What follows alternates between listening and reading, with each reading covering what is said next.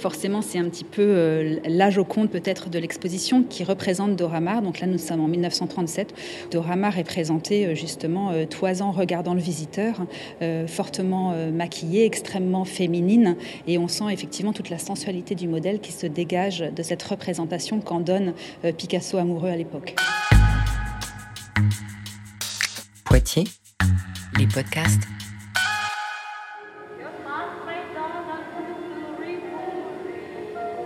Nous sommes au musée Sainte-Croix, au cœur de l'exposition L'amour fou, intimité et création, ouverte au public jusqu'au 4 juillet. Cette exposition réunit plus de 200 œuvres exceptionnelles, mettant en lumière dix couples majeurs des mouvements artistiques de la première moitié du XXe siècle. Auguste Rodin et Camille Claudel, bien sûr, mais aussi Pablo Picasso et Dora Maar, Marc et Bella Chagall, Man et Kiki de Montparnasse, Jean Cocteau et Jean Marais, entre autres. Raphaël Martin-Pigal, bonjour. Bonjour. Vous êtes conservatrice des collections Beaux-Arts, Arts décoratifs des musées de Poitiers.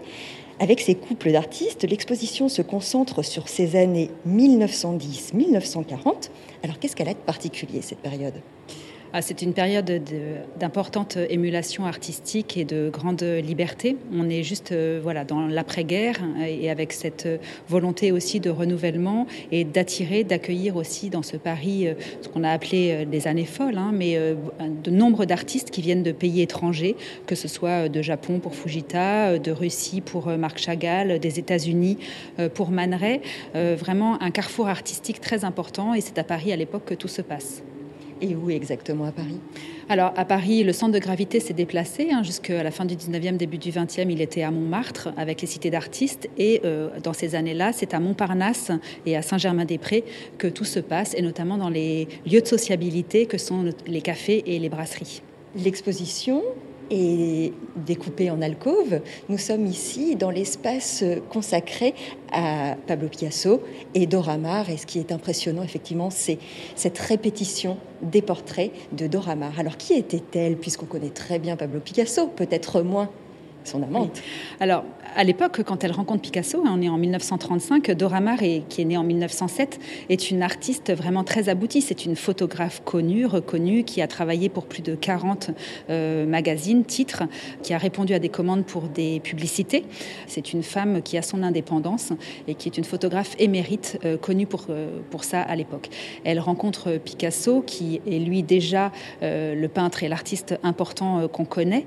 Et voilà, c'est un peu la rencontre à l'époque de deux monstres sacré euh, qui va s'opérer.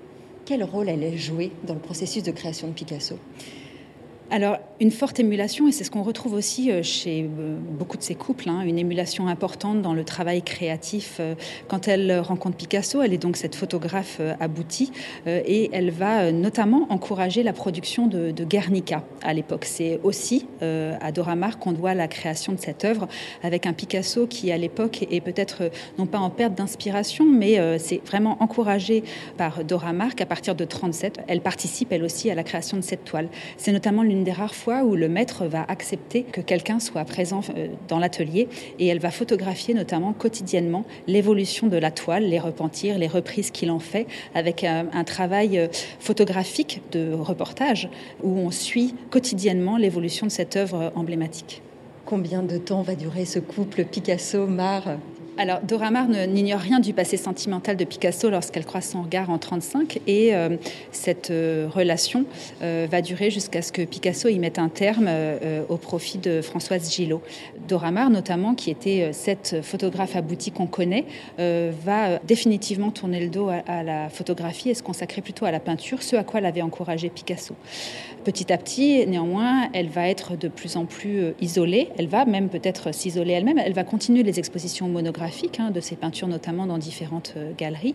Euh, mais effectivement, petit à petit, elle va, euh, s'isoler et on sait aussi qu'elle a fait des, des, hum, séjours en hôpital psychiatrique et qu'elle a malheureusement la relation aussi avec Picasso l'a beaucoup éprouvée.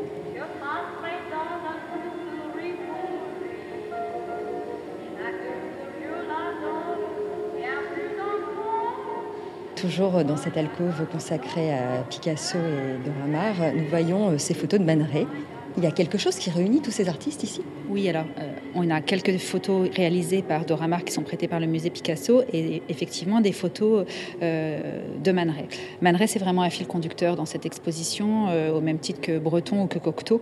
on se rend compte aussi qu'il y a, au-delà de la seule émulation intellectuelle et artistique, une vraie amitié qui s'installe entre tous ces artistes on, découvre sous l'objectif de Man Ray, Picasso, Dora Maar dans leurs activités les plus intimes. Là, en l'occurrence, ils sont sur, la plage. 36.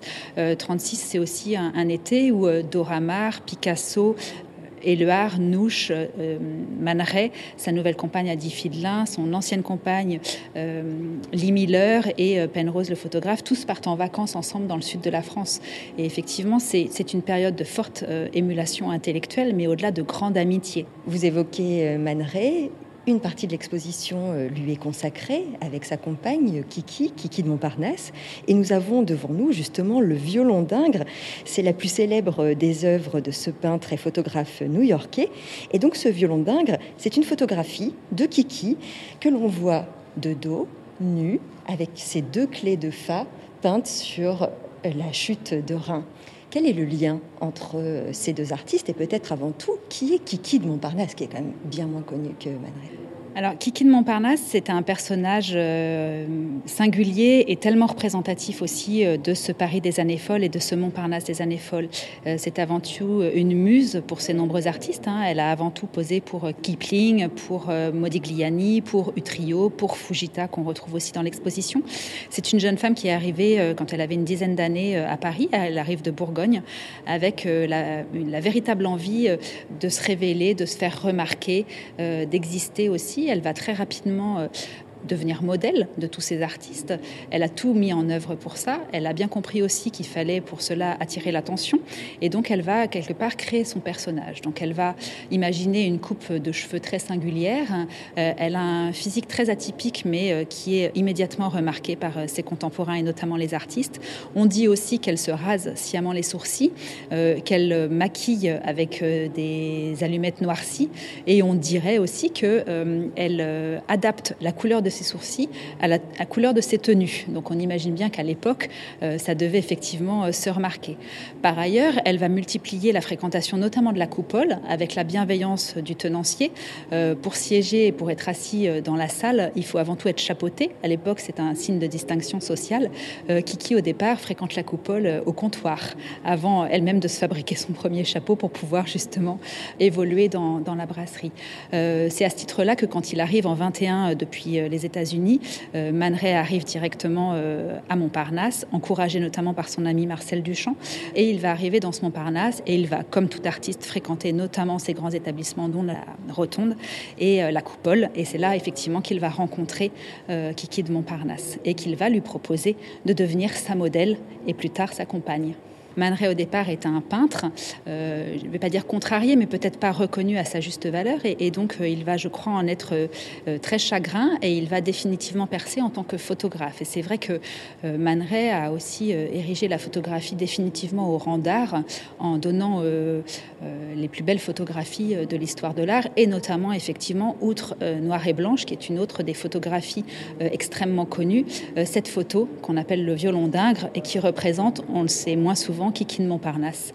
Euh, elle est figurée de dos, assise, euh, elle porte un turban, elle a le profil légèrement euh, tourné, on la devine tout juste, et on voit avant tout effectivement cette fantastique chute de rein sur laquelle il va avoir l'idée magistrale de dessiner deux ouïes pour évoquer un violoncelle. Poitiers, les podcasts.